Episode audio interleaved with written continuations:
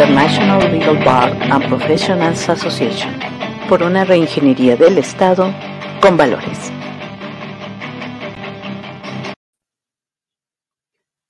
Muy buenas noches, bienvenidos al séptimo programa de Decálogo ILPA, Derechos de Autor de los Pueblos Originarios. Esta es una coproducción de International Legal Bar and Professionals Association y el Instituto Internacional de Ética Empresarial y Cumplimiento, IEC, que forma parte de la iniciativa internacional Días de Inspiración. Transmitimos a través de IEC Televisión con el patrocinio de Auditul y Fraud Explorer. El pasado 9 de agosto se celebró el Día Internacional de las Poblaciones Indígenas establecido por la Asamblea General de las Naciones Unidas.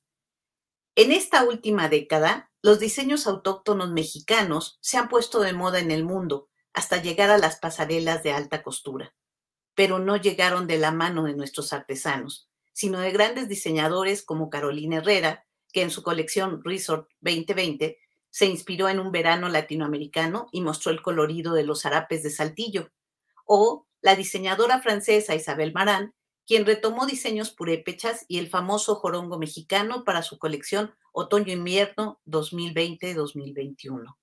En meses recientes, incluso Sara o Shane han enfrentado acusaciones de plagio a los diseños de los pueblos originarios. Aunque las marcas le llaman homenaje, para algunos estudiosos es apropiación cultural, incluso plagio.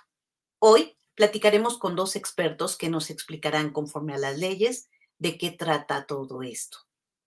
Nuestra primera invitada es una joven abogada peruana que se especializa en los derechos de los pueblos indígenas, Además, ella, además de ser maestra en defensa de los derechos humanos, así como en docencia universitaria y gestión de derechos humanos, aprendió 11 idiomas, incluida la lengua de, señas peruana, la lengua de señas mexicana y el quechua de variante chanca.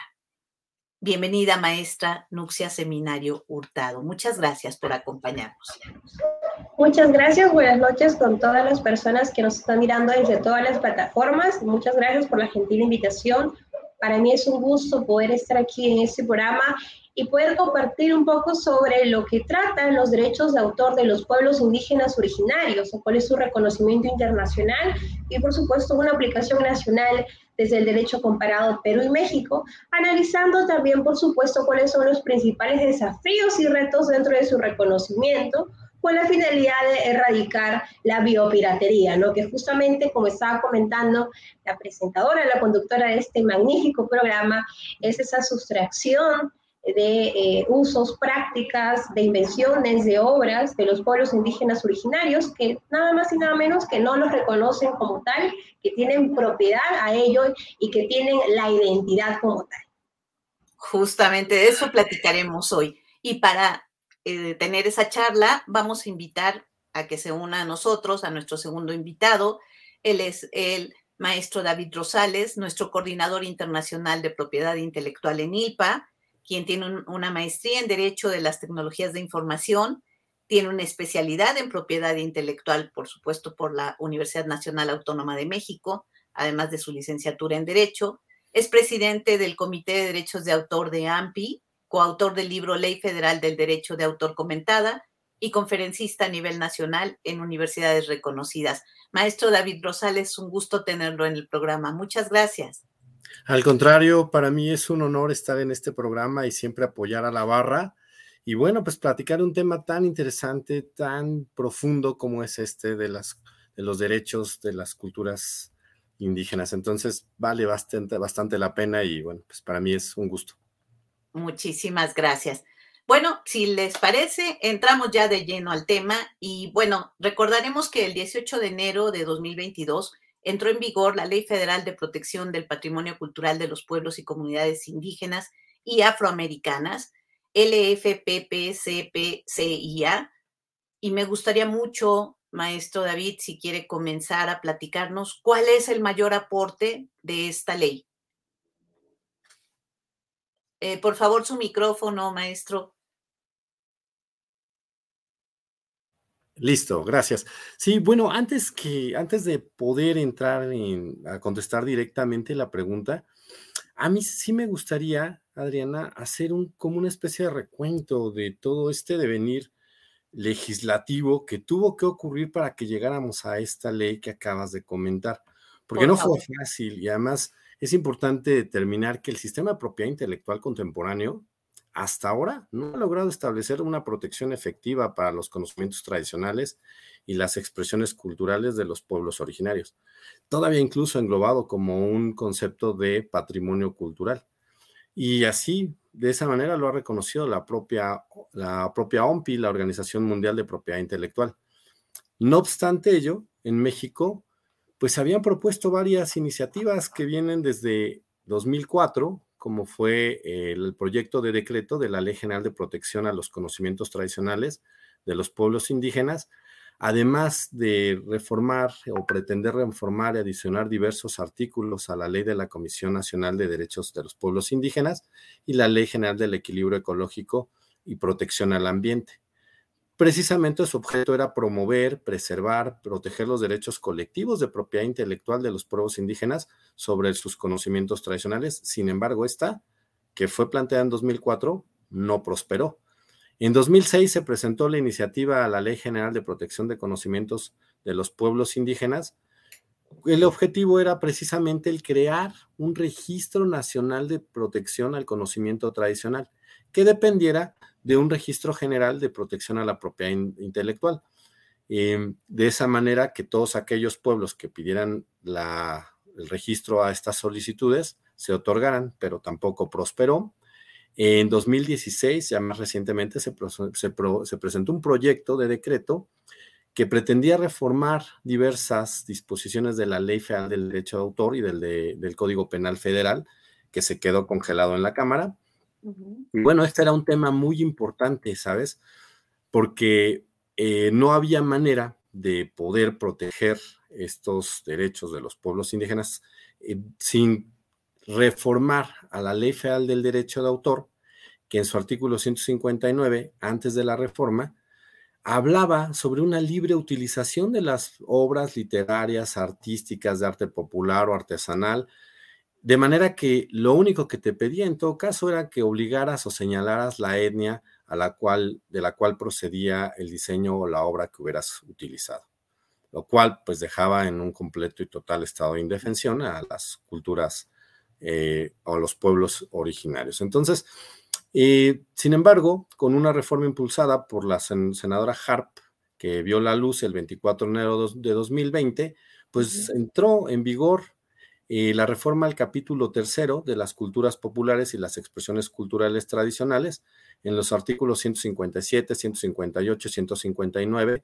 así como 160 y 161 de la Ley Federal del Derecho de Autor, en el cual se adicionó, entre otras cosas, muy importante, que para efecto de poder utilizar cualquier obra de las señaladas, tenían o debían de contar con autorización.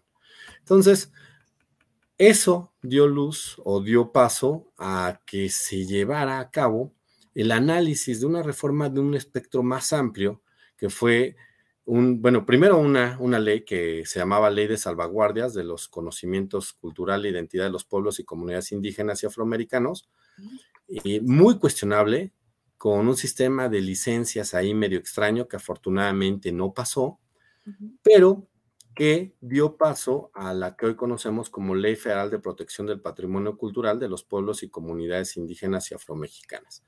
Esta entró en vigor, como bien señalaste, el 17 de enero de 2022. Y ya contestando puntualmente a tu pregunta, bueno, desde mi particular punto de vista, creo que la ley federal de, para la protección del patrimonio cultural de los pueblos y comunidades indígenas y afromexicanas reconoce o su principal aportación consideramos que es reconocer, garantizar y proteger el desarrollo del patrimonio cultural y la propiedad intelectual colectiva de los pueblos y comunidades indígenas y afromexicanas. Eh, ¿Qué significa esto? Bueno, pues el patrimonio que conlleva, que además es sumamente amplio, no podríamos hacerlo de manera enunciativa ni limitativa, tendríamos que mantener un espectro muy amplio para poderlos establecer, puesto que los miembros de las comunidades indígenas y afromexicanas tienen la libre determinación y autonomía para definir, conservar y proteger así como controlar y desarrollar los elementos de su patrimonio cultural. Esta ley define el uso y el goce y explotación de esos bienes intangibles y su uso que pudiera llevarse a cabo por terceros. Entonces, de esa manera también establece un régimen de protección y sanciones por lo que tú bien comentaste como apropiación indebida, así lo señala, su uso, explotación, comercialización y reproducción indebida este, de los, del patrimonio cultural y conocimientos tradicionales.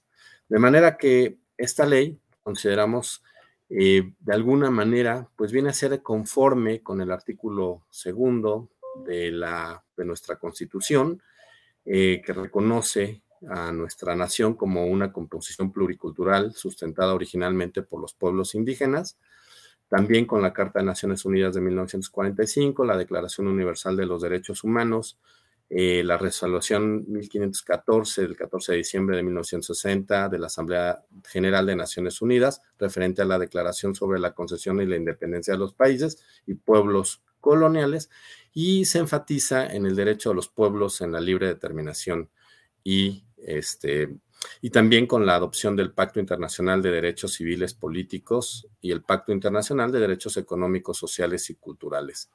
Entonces, por eso pensamos que es justamente algunos de los aspectos que, se están de alguna manera abordando en esta ley. Muchísimas gracias, maestro Rosales.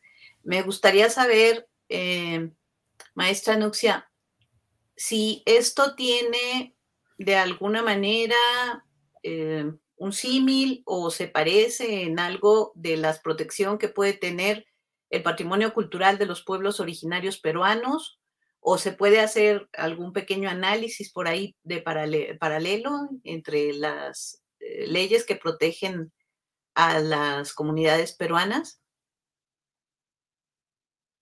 Maestra sí, por supuesto. Muchas gracias por la pregunta. Sí, ¿se me escucha? Sí, se escucha bien, maestra. Muchas gracias. Ok.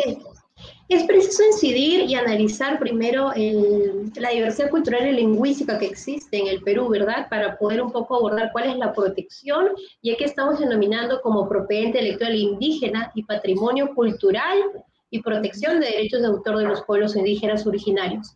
El Perú es un país pluricultural y multilingüe, en la cual se albergan 55 pueblos indígenas originarios de conformidad a la última base de datos del Ministerio de Cultura del Perú, 55 pueblos indígenas se encuentran ubicados en la zona amazónica y cuatro en la zona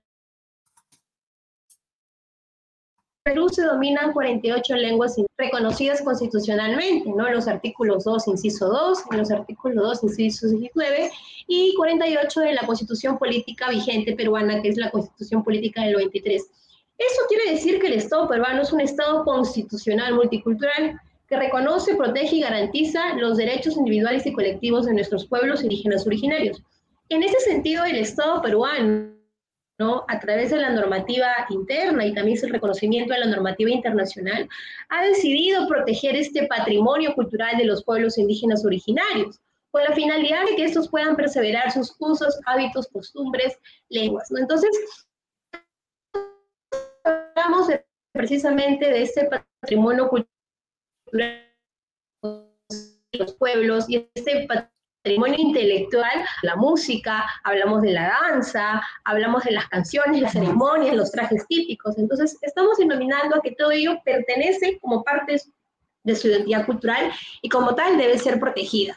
Precisamente para abordar un poco sobre la normativa del derecho a la propiedad intelectual indígena y precisamente los derechos de autor, en la, en la propiedad intelectual indígena en el Perú comprende justamente esta protección de creencias, de ideas filosóficas, del uso de la lengua, la protección que tiene que ver interrelacionada con el conocimiento tradicional. ¿No? En ese sentido, el Estado peruano, a través del reconocimiento de tratados internacionales en materia de derechos humanos, por ejemplo, el convenio 9 de la OIT, la Declaración Universal de Derechos Humanos en el artículo 27 que protege y reconoce eh, la propiedad intelectual y precisamente dentro de derechos de autor, pues el Estado peruano, eh, a través de la publicación de una ley, eh, precisamente la publica en el año 2000, en el año 2002, el 10 de agosto del año 2002, es la ley 27811, la ley que eh, protege los conocimientos colectivos de los pueblos indígenas, ¿no? Y que tiene mucha relación con la decisión andina 391 de la CAN, ¿no? que son, son partes cuatro países de Sudamérica, y en este caso Perú, en la cual reconocen y protegen la propiedad intelectual y precisamente los derechos de autor de los pueblos indígenas originarios. Dentro de este reconocimiento de esta ley y dentro de esta decisión, la decisión andina 391, precisamente reconocen la protección del conocimiento colectivo de los pueblos indígenas con un especial énfasis que es el conocimiento tradicional. Y también reconocen eh, la protección de los usos, las características de las diversidades como eh, patrimonio intangible e inmaterial de los pueblos indígenas originarios. En ese sentido, el Estado peruano está tratando de poder eh, garantizar esta ley, garantizar los tratados internacionales en materia de derechos humanos, como por ejemplo también la Declaración Universal de, de, los Derechos de los Pueblos Indígenas de la ONU del año 2016, y precisamente en partes de derechos de autor, que tiene que ver interrelacionado. Por ejemplo, tenemos la Convención sobre la Diversidad Biológica, la Convención de Roma sobre Derechos de Autor, la Convención de Berna de Protección de Obras Literarias y Artísticas, ¿no? Asimismo, es preciso señalar de que el Perú ha hecho una especial mención y un especial énfasis a la protección de estos usos y hábitos con la finalidad de perseverar los usos, hábitos y costumbres de los pueblos indígenas originarios, Tal es así que en la Ley de Patrimonio Cultural del Perú se reconoce como patrimonio cultural y patrimonio inmaterial de la nación a la lengua, las costumbres, las creencias de nuestros pueblos. Entonces, considero que es un gran avance que existe en el Perú y pues dentro de los países que conforman la CAM, ya que están tratando de poder em, reivindicarse por la lucha de, los derechos de los pueblos indígenas originarios con la finalidad de erradicar la biopiratería, ¿no? Yo al inicio comentaba que la biopiratería era esa apropiación ilícita de los conocimientos tradicionales de los pueblos indígenas originarios, ¿no? Y qué ha pasado durante mucho tiempo, ¿no? Por ejemplo, venían dentro de la época de, de, de, de en el Perú en, en el siglo XIX, perdón, eh, en los en, dentro del descubrimiento de América a partir del año 1532 en adelante, eh, precisamente venían muchas personas que estudiaban la lengua, la cultura de los pueblos, pero se apropiaban también de sus danzas, se apropiaban de la salud, de las medicinas tradicionales, se de todas aquellas creaciones, ¿no? Y precisamente dentro de mi especialidad, dentro de la lengua, la lengua también forma parte de la identidad de los pueblos indígenas originarios, ¿no? Existe una ley general de Derechos Lingüísticos en el Perú, promulgada en el año 2011, y también que se reconoce que la lengua forma parte de la identidad de los pueblos, pero también forma parte dentro de su identidad, y como tal, es creación e invención de, de los pueblos. Entonces, cuando viene un grupo colectivo, cuando viene una persona y trata modificar tal vez un manual que realizó un determinado grupo colectivo o trata de apropiarse de ese manual que está desarrollando el tema de la lengua pues efectivamente estamos viendo que existe vulneración de autor. Entonces, es preciso señalar que el Perú sí está avanzando en ello, sin embargo, falta mucho más y eso se está trabajando a través de la sociedad civil e incidencia política. Sí, es preciso señalar ello. Ya que el Congreso porque... pues, está existiendo, eh, no hay tanta preocupación, a menos en este gobierno. ¿Sí me diga? no, le, decía que, la siguiente pregunta o entre las preguntas siguientes estaría justamente qué nos está faltando, pero ya nos estaríamos adelantando al, siguiente capítulo. Ah, no sé si podría guardarme ese comentario para la siguiente pregunta, ¿sí? ¿Sí me alcanzó a escuchar, maestra? ¿Sí me alcanzó a escuchar? Sí, sí escucha un poco entrecortado, no sé si se me ha escuchado, pero adelante. Sí, muchas gracias, maestra. Perdón por la, por la interrupción. Este, le decía que los comentarios de qué podemos hacer serían como para, para el cierre. Me gustaría más que nos platicaran. Bueno, entiendo que uno de los cambios más importantes es este cambio en el derecho colectivo, ¿no? El reconocimiento de la propiedad intelectual de, manera colectiva y no solo de manera individual. Creo que ha sido un gran avance en este sentido. A mí me gustaría muchísimo platicarle a, a nuestro público cuál ha sido el caso más complicado que les ha tocado litigar o asesorar en este ámbito, porque no es un ámbito sencillo, ya nos platicaba en el recuento realizado por el maestro David Rosales, que ha tenido una, larga, un largo camino llegar hasta esta ley. Entonces, y litigar al respecto tampoco ha sido sencillo. Me gustaría, no sé quién de los dos quiera iniciar. Este, creo que tenemos un problema con la conexión de la maestra Anuncia. Ahí está. No sé quién de los dos quisiera iniciar a platicarme cuál ha sido, o ya sea un caso que les haya tocado litigar o que hayan seguido muy, muy de cerca y que les parezca paradigmático. Pues no sé si gustan. David, por favor. Sí, claro. Gracias, gracias, con mucho gusto. Bueno, eh, muy interesante el tema que nos plantea la, la, maestra Nuxia en relación con todos los aspectos lingüísticos y la protección del Perú. Em, yo nada más ahí abonaría que en México, bueno, pues tenemos 68 lenguas distintas eh, de los diferentes pueblos que, que, se han asentado a lo largo de la cuenca del Valle de México desde los tiempos mesoamericanos y, y, la verdad es que es de motivo de orgullo hablar, por ejemplo, pues de los, de los ancestrales, em, principalmente de los olmecas, de los eh, zapotecas y del pueblo, por supuesto, em, eh, de los, de los em, que están aquí, aquí muy cerquita, Cuilcas, que de alguna manera fueron estos primeros pueblos que se asentaron hace dos mil años antes de Cristo, ¿no? Y me, refiero a ellos en particular, este, porque bueno, el tema que les quiero comentar corresponde a una de estas, de estas culturas ancestrales de, que son los zapotecas. Eh, no es gratuito que cuando uno acude a Oaxaca, a los valles centrales, a la zona de, de Montalbán, eh, uno sale extraordinariamente sorprendido de los colores, de, todos los textiles y de la cultura que se, que se puede percibir. No existe una persona que vaya a Oaxaca y que no perciba toda esta riqueza cultural y que además ahora se encuentra protegida. Bueno, el tema que les quiero comentar está basado justamente en la zona de Juchitán, que se encuentra en el Istmo de Tehuantepec, en donde existe eh, una cultura, eh, digamos que existe un, un pueblo en donde se reconoce una especie como de tercer género, o un tercer género, por así decirlo, que son los famosos mushes. Bueno, los mushes son, no son hombres ni mujeres, sino que son, son una, personalidad, en el libre desarrollo de la personalidad, se, se les reconoce, se visten, y atienden eh, o toman todo el contexto de una mujer. Y, bueno, pues la verdad es que es muy interesante. Hacen un festival en, noviembre y bueno, pues en este festival, pues eh, salen con, con, sus atuendos típicos de la zona de Oaxaca, en esta cultura zapoteca. Y bueno, pues hacen gala de vestidos, hacen gala de la forma en que se arreglan. Y bueno, pues la verdad es que si uno se da la tarea por ahí de, ver algunas imágenes, se sorprende de la belleza multicultural que se desprende de ese lugar y de ese momento y de esas personas. Em, resulta que un autor de fotógrafo de origen extranjero, no voy a mencionar su nombre ni tampoco su, su origen, pero este autor fotografía a varias de estas personas. Y bueno, este, me refiero a, uno, a estos muchos.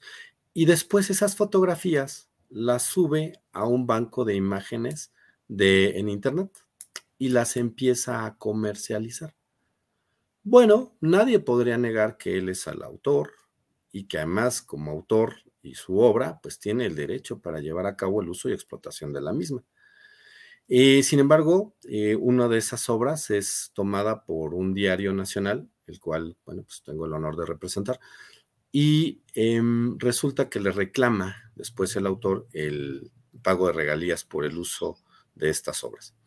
Es, em, es importante hacer notar que eh, basado precisamente en la ley que estamos comentando, y precisamente surge esta situación en donde en principio, pues se le solicita a este autor internacional, pues que, que acredite contar con los derechos del uso de la propia imagen que se encuentran en una, en una acotada este, situación en el artículo 87 de la Ley Federal del Derecho de Autor aquí en México, eh, en lo que es la persona retratada sin englobar todos los derechos de la propia imagen.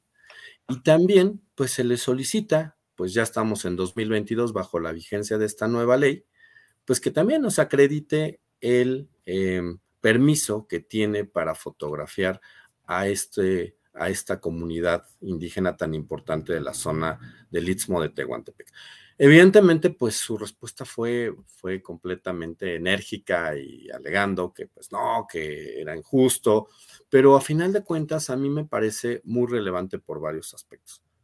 En primer lugar, porque sí creo, sí considero que la riqueza cultural que se asienta principalmente, eh, por ejemplo, en esta cultura del preclásico, que son los zapotecas, que vienen desde esa fecha, pues evidentemente no es gratuito que podamos sorprendernos de todos los aspectos, sus danzas, su comida, su, este, su gastronomía, por decirlo de manera más amplia, eh, toda, todas estas, toda, todo lo que es su arte plástico, su obra literaria, su obra em, eh, de pinturas, todo, todo lo que conlleva, eh, y no hablemos del Festival de la Guelaguetza, que también tiene un amplio, amplio em, Mm, digamos que espectro de, cultura.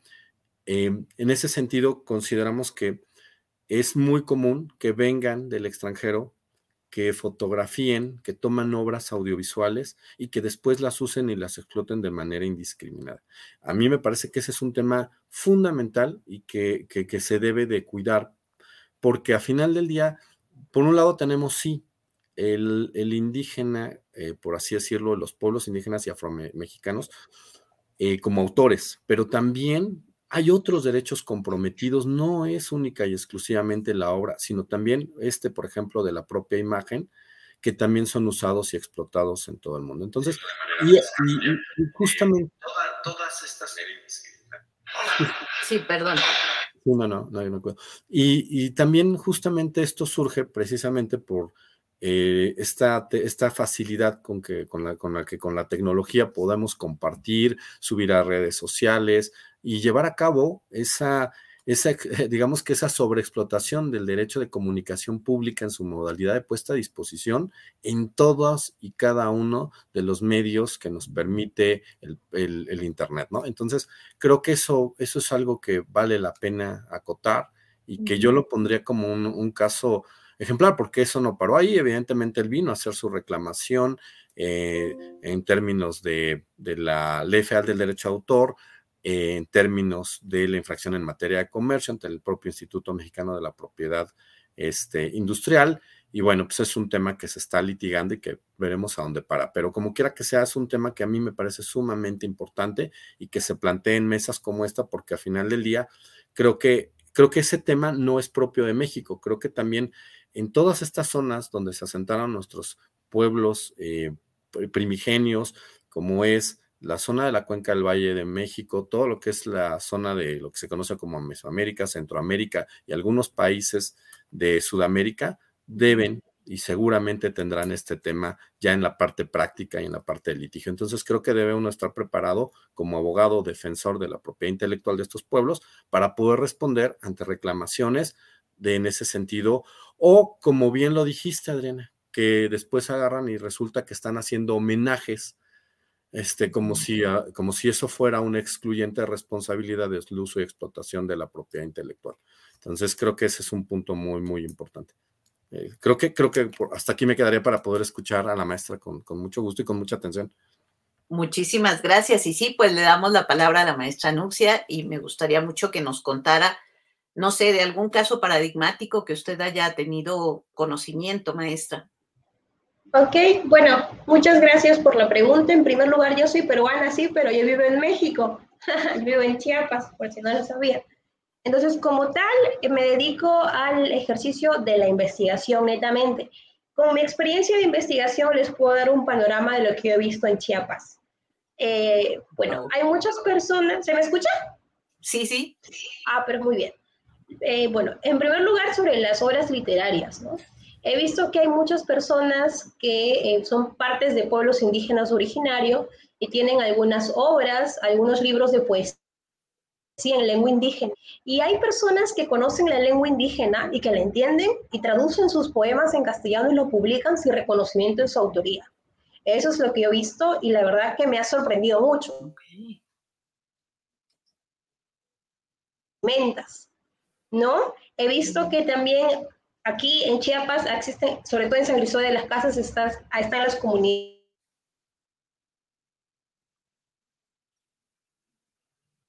la comunidad la candona.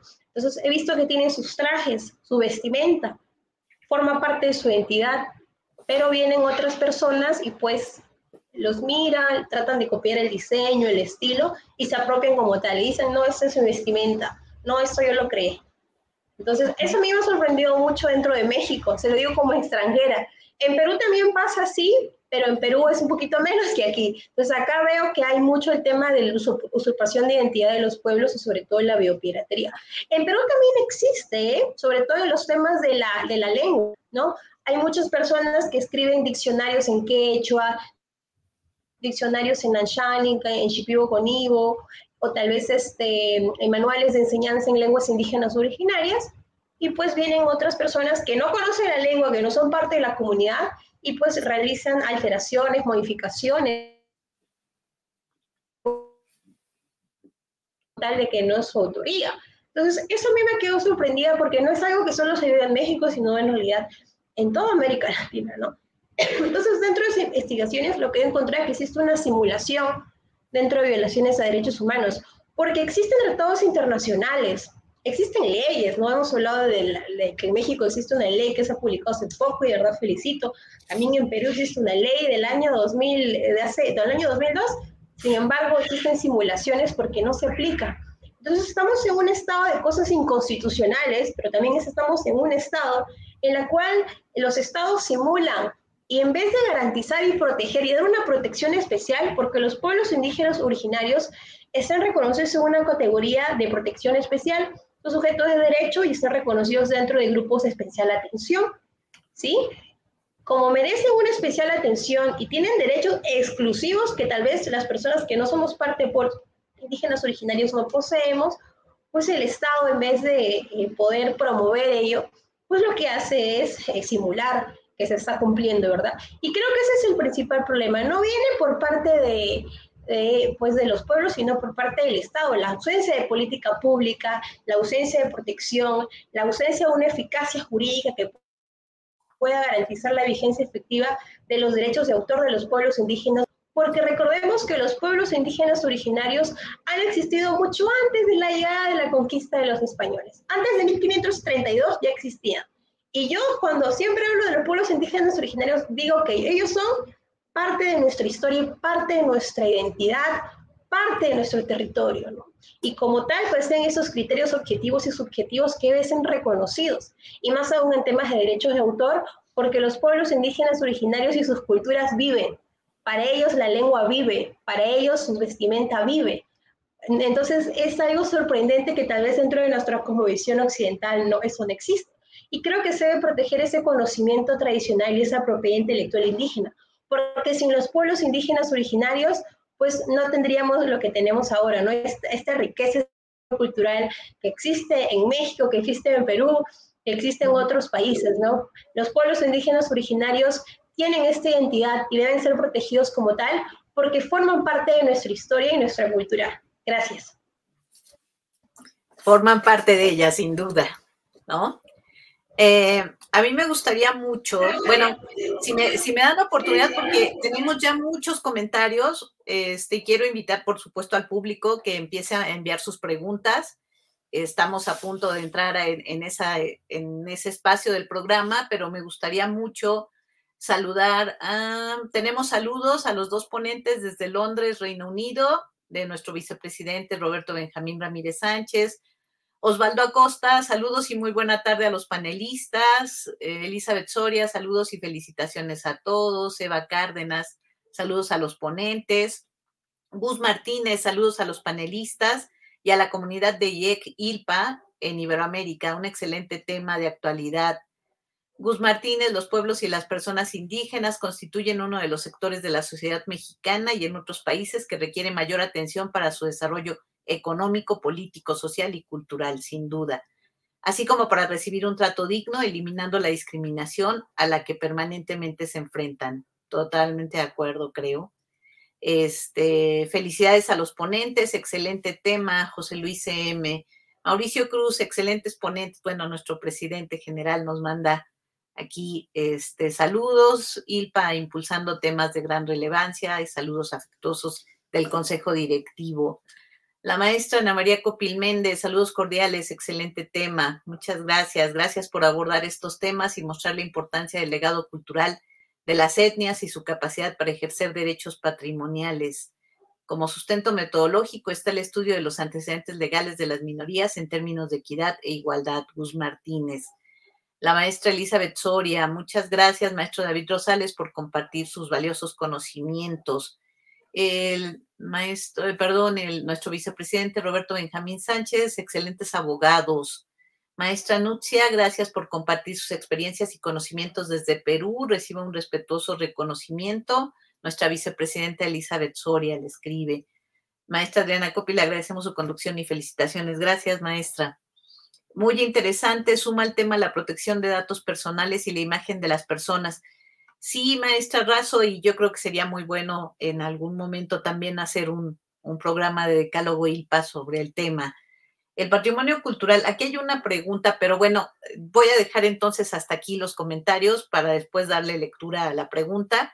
Pasaría a la última de nuestras preguntas y después a las preguntas del público, si les parece bien a nuestros ponentes.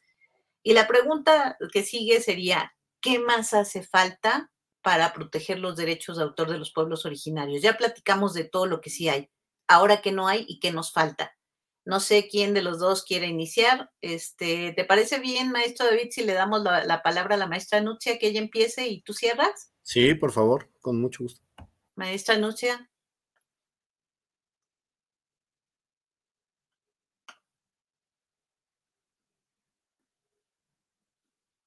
Maestra tiene la palabra, por favor. ¿Qué más hace falta para proteger los derechos de autor de los pueblos originarios? Sí, ¿se me escucha? Se escucha un poquito entrecortado, pero adelante. Ah, ok, ahora ok, muchas gracias. Yo considero que desde la sociedad civil falta hacer mucho hincapié en temas de propiedad intelectual indígena, porque sí se ha analizado el tema de consulta previa, eh, la protección del medio ambiente de los pueblos indígenas originarios, pero parte de la propiedad intelectual indígena, sobre todo en temas de derechos de autor, creo que falta mucho más en seguir en ello, ¿no? Y sobre todo que los estados puedan adoptar políticas públicas apropiadas con la finalidad de proteger estos eh, los derechos de autor de los pueblos que vendrían a ser los conocimientos tradicionales, ¿no? Que hablamos dentro de la temática eh, intercultural, la diversidad cultural y lingüística predominante. Yo considero que esas dos, y lo más importante también la actuación de nosotros, ¿no? Nosotros, para promover el diálogo intercultural, es importante que también tratemos de ayudar y coadyuvar a eh, la protección de la propiedad intelectual indígena y específicamente los derechos de autor de los pueblos indígenas originarios, con la finalidad de que otras personas pues no usurpen o no traten de eh, obtener sus conocimientos de manera indebida, ¿no? De esa manera creo que dentro del accionar del Estado, la, sociedad y la sociedad civil, ¿no? Que sería dentro acá en la actuación de la incidencia política, pues se puede lograr un verdadero cambio, ¿no? Y por supuesto eso se logra con el tiempo, ¿verdad? Sabemos que existen leyes, que hay leyes, hay leyes, sin embargo creo que la eficacia aún sigue siendo mínima pues porque falta también un poco sus derechos. Hay muchos pueblos que no conocen sus derechos de, derechos de autor porque las leyes no están traducidas en sus lenguas indígenas o porque muchas, eh, muchas autoridades no llegan y les explican que ellos tienen derechos de autor. Entonces, ellos cómo van a exigir sus derechos de autor si no conocen cuáles son. Yo creo que de ese punto también podría recabarse una protección. Gracias. Muchas gracias, maestra. Maestro David, Claro que sí, con mucho gusto. Coincido completamente con la maestra Nuxia en esto que hace falta. Por eso aplaudo también este ejercicio, porque pues ya llevamos algunos meses con esta nueva ley, por ejemplo, aquí en México, y se conoce poco, ¿eh? realmente se ha difundido poco. Ya debería de haberse pasado a todas las lenguas y debería de estar este, en conocimiento de todo, de todos aquí en México. Pero bueno, también es importante hacer notar y considero que, bueno, no es sencillo, como pueden ver el tema, eh, como pueden ver, es un derecho sui generis que no empata del todo con el derecho de propiedad intelectual clásico y que además no es viable estandarizar ni generalizar, pues a pesar de que comprende aspectos comunes para cualquier pueblo originario con, con, este, con sus creaciones, también es importante eh, hacer notar que el derecho primordial a proteger son sus conocimientos tradicionales y que engloban pues expresiones culturales tradicionales, recursos genéticos y pues también la sabiduría, experiencias, aptitudes, prácticas que, que, se desarrollan, mantienen y transmiten de generación en generación en el seno de cada una de sus comunidades y que a, que a menudo forman parte de su identidad cultural o espiritual, porque además no hay que perder de vista la, la cosmovisión que rodea a estos pueblos. Y aunque todavía no existe una definición comúnmente aceptada de lo que es conocimientos tradicionales, pues en el plano internacional, pues se entiende como esas tradiciones de uso que se han generado en cada uno de los pueblos indígenas y que se han venido acumulando en todos sus aspectos y en todo su devenir, eh, denominado también expresiones del folclore, en donde cabe englobar la música, la danza, el arte, los diseños, los signos, los símbolos, las interpretaciones, las ceremonias, las formas arquitectónicas, los objetos, las artesanías, sus narraciones, sus expresiones, sus vestimentas, en fin, no podríamos englobarlas de ninguna manera de manera limitativa. Entonces, nada más cerraría diciendo que siempre lo digo y siempre lo voy a sostener que en el caso, sin denostar por supuesto a Perú, al cual respetamos como pueblo hermano, pero si México este, se midiera por la riqueza patrimonial y cultural, hoy por hoy, de verdad lo digo y lo sostendré siempre, seríamos la primera potencia cultural en el mundo. Muchísimas gracias. Muchas gracias, maestro David. Bueno, y es, si les parece, aquí entonces centramos en la parte de las preguntas. Teníamos una pregunta para cualquiera de los dos y a mí me gustaría, si quieren responder los dos, eh, el patrimonio cultural de los pueblos originarios y los conocimientos tradicionales se encuentran actualmente en posición de indefensión. ¿Qué dicen? Bueno, no, esta maestra Anuxia quisiera iniciar, todas que yo cerré. Si, quiere, si quieres empezar, David, adelante y le damos después la palabra a la maestra Anuxia. yo, considero que sí. Yo considero que sí, porque además, como todos lo sabemos, no es sencillo, no es fácil. Además, son, son culturas que verdaderamente han sido desdeñadas. En nuestro país, la verdad es que ha habido una, un intento hasta 1930 fue muy complicado para todos los, los, los, este, los, las comunidades indígenas en donde la única posibilidad para acceder al desarrollo y a la educación era que migraran a las ciudades, que, que, que, accedieran, que cambiaran su lengua, que, aprendieran solamente el español y que prácticamente se olvidaran de sus ceremonias. Esa era la postura gubernamental en los años 30 del siglo pasado. Entonces, eh, prácticamente sí, sí vienen de un desdén, de un menosprecio, de un menoscabo total, total como lo, comentó la maestra Nuxia. Realmente no, no es sencillo, no es porque ahorita se encuentren o porque ahorita este, han volteado los ojos del mundo hacia este, hacia estos, eh, esta, esta riqueza cultural de las culturas tradicionales. No, no es en este momento. Toda la vida han estado en una posición de desventaja lo que pasa es que ahorita, con esta necesidad que tienen todos los medios este, de Internet, las redes sociales, de más y más contenidos, se ha venido a echar mano de esta riqueza cultural. Y entonces es cuando volteamos y nos decimos, oye, ¿y qué les toca a ellos? Y pobres, ¿no? Y hay que voltearlos a ver, pero en realidad no es en este momento ni ahora. Realmente sí han venido sobreexplotándose toda la vida y ahorita con los medios digitales, pues aún más. No, no sé si, si quisiera uh, estandar la, la maestra. Sí, maestra Nucha. Sí, muchas gracias. Bueno, disculpen por la conexión, qué pena con, ustedes. Eh, bueno, yo considero que como tal ha indicado el maestro, están en un estado de indefensión, sí, porque pues los pueblos indígenas originarios están dentro de un contexto histórico que es de violencia y discriminación Entonces, como tal, pues dentro de la historia se han usado términos bastante respectivos para referirse a ellos, a sus vestimentas, a, sus, a su artesanía, su astronomía, su danza, a su lengua. Sin embargo, actualmente ya se está tratando de reivindicar, ¿no? Con la, con la promulgación del convenio 89 de la OIT en el año 89, muchos países ratificaron, ¿no? Porque es el convenio macro que reconoce los derechos individuales y colectivos de los pueblos. Ahí se reconoce justamente el derecho que tienen ellos a perseverar sus usos, hábitos y costumbres. Y sí considero que se encuentran en, en estado de indefensión, pues porque como ya lo había venido diciendo, lamentablemente muchos de los pueblos no conocen sus derechos desde su cosmovisión, porque esa ley que se ha publicado, estoy segura de que no pasó por un proceso de consulta previa, o tampoco está traducida en otras lenguas indígenas originarias, y tampoco está acorde a la cosmovisión de los pueblos, porque para los pueblos no existen derechos de autor. Esa es una concepción que se ha creado desde la propiedad intelectual, ¿no? Propiedad industrial y derechos de autor, pero en la cosmovisión indígena no existe qué es derechos de autor.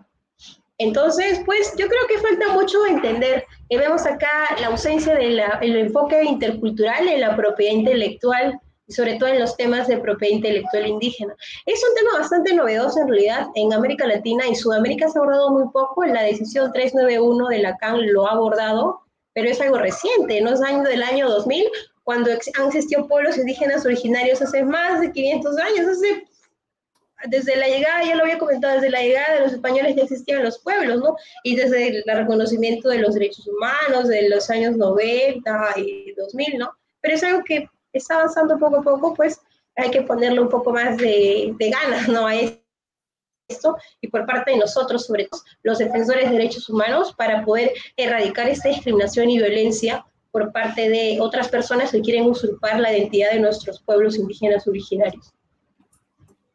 Muchísimas gracias, maestra. Muy bien, aquí, aquí siguen los comentarios, además de las preguntas, les mandan muchos saludos a los panelistas. Eh, Gustavo Martínez Mancera, Luis Manuel Treviño Playán, buenas noches, maestros Adriana, Nuxia y David, gracias por compartir sus experiencias y contribuir a hacer visible la riqueza de nuestros pueblos originarios, así como dignificarlos.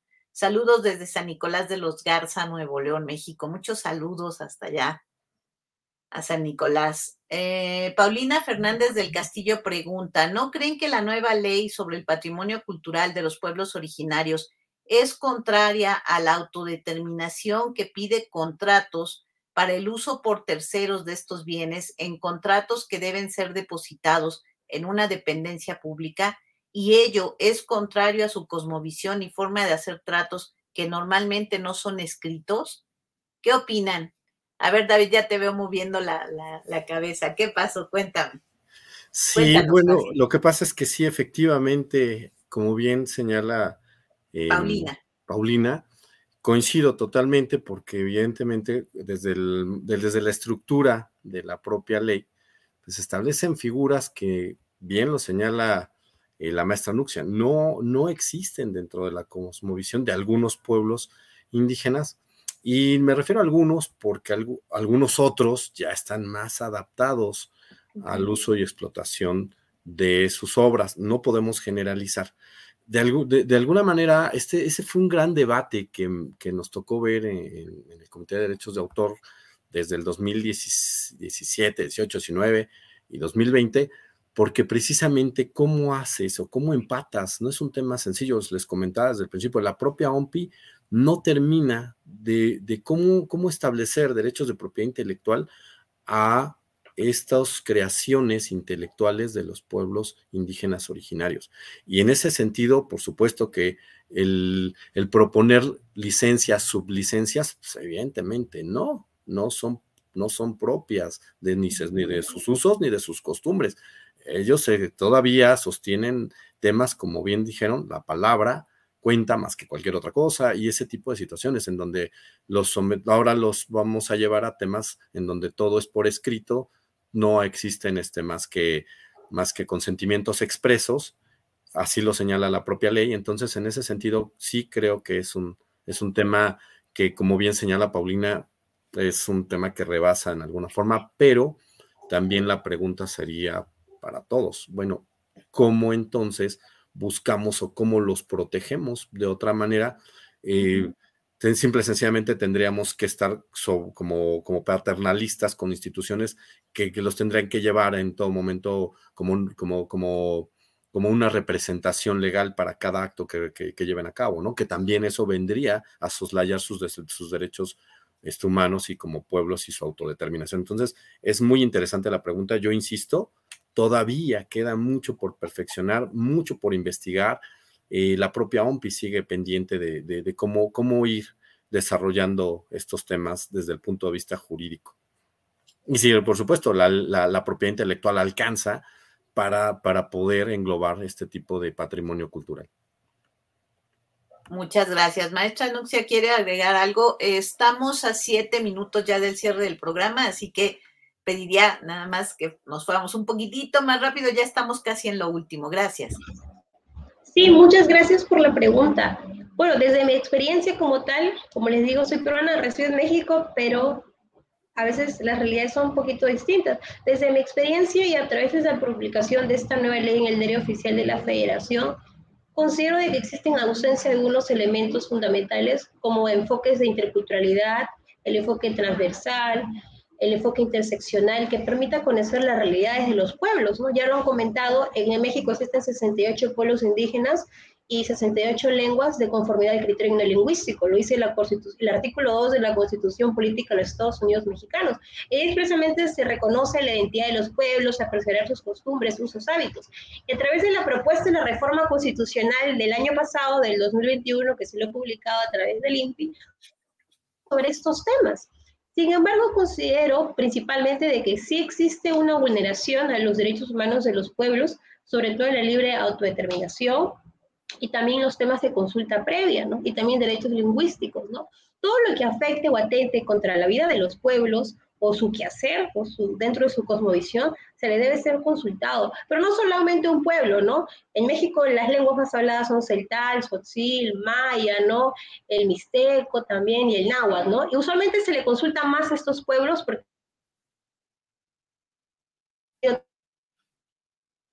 se está escuchando. ¿Ahora se me escucha bien? Ahora ya. Entonces, creo que es importante que exista un proceso de consulta previa para que no exista una vulneración a sus derechos humanos. Y también es importante, como ya le había comentado, ¿no? que, que los pueblos puedan participar activamente dentro de las decisiones eh, políticas que se realizan a través del Senado, la Cámara de Diputados. Sí considero personalmente, y es un caso interesante de litigio estratégico de derechos humanos, porque debe existir un cambio en esa ley y que se puedan incorporar esos elementos interculturales sobre entre los pueblos y el Estado. Muchísimas gracias. Bueno, eh, ya estamos a cinco minutos del cierre, ya nos están llegando más, preguntas, pero este, voy a leer un comentario más para darle paso a nuestro general de la barra quien hará entrega, de, entrega de participación. Es nada más Luis Manuel Treviño Playán, con este tipo de eventos se rescata y se crea conciencia de su existencia. Es trabajo de todos para conservar esa riqueza aplicando su sabiduría en el día a día. Eh, este, ¿les parece bien si hacemos así como un breve, breve? Me da pena con Paulina porque tiene otra pregunta y dice, ¿Qué opinan sobre quién es el, de quién es el patrimonio, por ejemplo, entre dos o más poblaciones? Porque eso puede generar conflictos entre ellos y ello generaría detener el licenciamiento ya adquirido por terceros, lo que genera de suyo inseguridad jurídica para todas las partes. Mm, no sé si nos dé tiempo como de responder todo eso en tan poquito. Bueno, en ese sentido, la propia ley establece, digo, volviendo a lo mismo, así es como lo señala la ley, esta copropiedad, o sea, agrega elementos del derecho civil común a, esta ley y establece esta copropiedad. Es decir, en el momento en que existan varios pueblos que, que ostenten el derecho de ese, bueno, pues, se trata de, de, darle, digamos que a cada pueblo un reconocimiento, ¿no? Y esa es una de las formas que tal vez se encontró precisamente atendiendo a, cuando existieran varios pueblos que ostentaran el mismo derecho una copropiedad cada uno. Pero eso, digo, probablemente no sea exactamente la respuesta específica. Es un tema bastante, bastante complejo. Y en principio sí, por supuesto que puede traer problemas, evidentemente. Bueno, quizá pensemos en hacer otro, otro programa, porque este ya se nos está terminando. Maestra Nucha, ¿tiene algo más que agregar? Tendría que ser muy, muy breve, si es tan amable. No, está muy bien. esa pregunta es muy específica y hablan de derecho civil. Yo derecho civil mexicano no sé, así que pregunta la respuesta ha quedado. Lo guardamos entonces para un próximo programa. Muchas gracias, Paulina. Y ahora sí le doy la voz a nuestro presidente general del Consejo Directivo de ILPA, el maestro en Derecho, Mauricio Cruz Ortiz. Por favor, Mauricio. Hola, ¿qué tal? Muy buenas noches. Eh, en principio, pues agradecer la excelente participación de nuestros ponentes, obviamente la maestra Nucia, también el maestro David Rosales, quien también funge como coordinador internacional de nuestra barra en temas de derechos de propiedad intelectual. Me parece que hoy tocamos un tema muy relevante, muy sensible, y yo los invitaría más adelante a que pudiéramos darle continuidad a otro programa. Hemos tenido por ahí algún requerimiento por parte de algunos pueblos originarios que también quisieran participar algunos, entonces eh, me gustaría si hay oportunidad que pudiéramos abordar otro programa en donde podamos también agotar pues estos planteamientos que han hecho nuestra audiencia. Y bueno, pues este para nosotros también es importante reconocer la participación de nuestros destacados ponentes y por eso es que hoy, bueno, pues ustedes están viendo ahí, estamos entregando un reconocimiento con mucho cariño a nuestro maestro David Rosales García, nuestro coordinador internacional de Derecho de Propiedad Intelectual de nuestra barra, pues obviamente en, en, en reconocimiento a, este, a, esta, ponencia tan, tan interesante. Y bueno, pues también nos gustaría entregarle a la maestra Nutia, si me dan la oportunidad de mostrar el reconocimiento. Quiero comentar también que este es un reconocimiento que entregamos conjuntamente la, nuestra barra internacional y también el Instituto Internacional de Ética y Cumplimiento, con quien hemos hecho un convenio de colaboración precisamente para poder impulsar este tipo de temáticas de alta relevancia y bueno, pues agradecerles nuevamente su destacada participación en este en este evento. Muchas gracias. Muchísimas gracias a nuestros ponentes, muchísimas gracias a nuestro presidente general. Pues bueno, este ya no nos da tiempo de alguna otra cosa más, nos tenemos que ir al cierre del programa. Gracias a todos por participar, gracias a a nuestra audiencia por colaborar. Sin ustedes no hacemos todo esto y seguimos creciendo como barra. A nombre del Instituto Internacional, perdón, si quieren despedirse y ya voy al cierre. ¿Sí? Ok. Bueno, pues muchas gracias a todos. A nombre del Instituto Internacional de Ética Empresarial y Cumplimiento, IEC, y de International Legal Bar and Professionals Association, les agradecemos a nuestros invitados su participación en Decálogo ILPA Gracias por acompañarnos. Muchas gracias, maestra Nucia. Y esto fue Decálogo ILPA, una coproducción de International Legal Bar and Professionals Association y el Instituto Internacional de Ética Empresarial y Cumplimiento, IEC. Agradecemos el patrocinio de Auditor y de Fraud Explorer, especialmente gracias a nuestro querido público. Prometemos hacer este, más difusión como ya nos están solicitando. Yo soy Adriana Copil, fue un placer que nos hayan acompañado. Muy buenas noches. Hasta pronto. Hasta dentro de 15 días. gracias. Muchas gracias. Todos. Gracias, Mauricio. Gracias, Adriana. Muchas gracias. Gracias. Un placer. Muchas gracias. International Legal Bar and Professionals Association. Por una reingeniería del Estado con valores.